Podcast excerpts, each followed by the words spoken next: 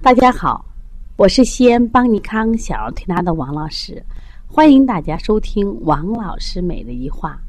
王老师美的一话是西安邦尼康小儿推拿咨询有限公司自二零一六年一月一日向全社会开放的一档公益的育儿栏目。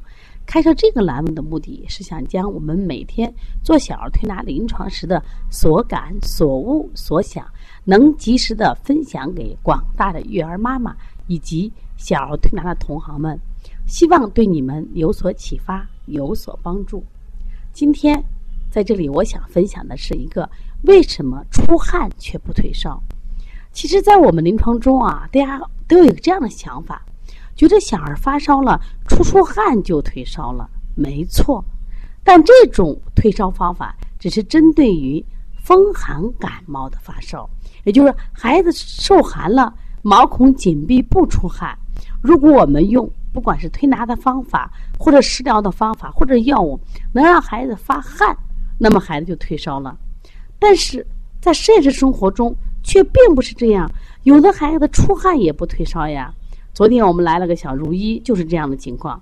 他来的时候，妈妈很焦虑呀，完了什么孩子发烧了，而且头上还贴个贴贴退烧贴，说前段时间发经常发烧，哎呀，每次都到医院吃药打针才能解决的。啊，这次呢，看通过能能不能通过推拿来解决。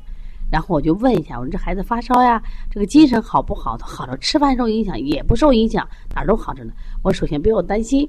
我当时摸摸这个孩子啊，因为。这两天我们西安天气比较冷，因为下雨下的比较多啊。这个孩子并没有出汗。那么当时这个孩子的妈妈说有点饿，就喝奶。在喝奶的过程中，这个孩子头开始出汗，而且汗出的还挺多嘞。我再摸这个孩子头，诶，很奇怪，这个孩子虽然出汗，但体温并没有下降。然后我让我们的学员们都摸摸，我说你摸摸，我说你们讲讲为什么。那为什么出了汗了，这个孩子体温就应该降了？为什么出了汗，这个孩子体温却没有降，依然是热乎乎的呢？很多人答不出来，为什么答不出来？因为我们的常识都认为发烧出汗就就退烧了，其实真的不是这样。所以说，当我风寒发烧的时候这样做没有问题。可是这个孩子是风热发烧，所谓的风热发烧就是里热了。里热有两种情况，一种是外感的风热，还有一种情况是什么？是他本身这个孩子体质热，体质里边的阴阳不平衡，比如说阴虚阳亢了，或者是他又湿热了，导致的是什么呀？热发烧，热发烧的时候，他其实也出汗，但出汗不退烧。所以这个时候你不要去做什么呀？解表的手法，我们该该凡是做什么手法？清热的手法。那么做了，当时我就考虑这个孩子加辅食加的也很清淡，因为前两天来的时候是因为扁桃体肥大，他也换了氨基酸奶粉，因为这孩子有点过敏体质，也换了氨基酸奶粉。后来我就考虑，既然不是辅辅食的问题，而且这两天天气很凉，就应该是这孩子本身体质比较内热的问题，或者是生长性发热。因为考虑这个孩子不咳嗽、不呕吐、不腹泻，没有症状，生长性发热，那我们就给他做了什么呀？清热的手法。清热的手法做了什么呀？像我们说清肝清心，为什么用清心？我说一样呀，最容易热的两个脏器是肝和心，因为肝为心之母。清完以后呢，同时清大小肠。那么今天这个孩子来了，烧已经退了，妈妈特别的开心，说原来我们发烧呀都是什么呀？到医院打针吃药，这次没想到啊啊一次都退了，而且这么快，什什么药都没用。我说只要判断准确，我说这个孩子的问题啊，就是往往我们就会出现呃判断失误，认为孩子发烧呀，嗯，就要用发汗的方法，用发汗的方法。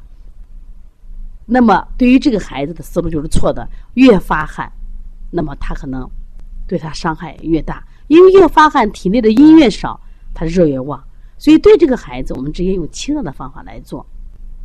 所以以后在遇到这个当孩子发烧的时候，我们一定要分型辩证，到底是阴寒引起的发烧还是阴热引起的发烧？当然，我们小孩常见的一种发烧叫积食发烧，体内有积滞，它也是什么呀？也会出汗。但是呢，如果你以解表发汗的方法就错了。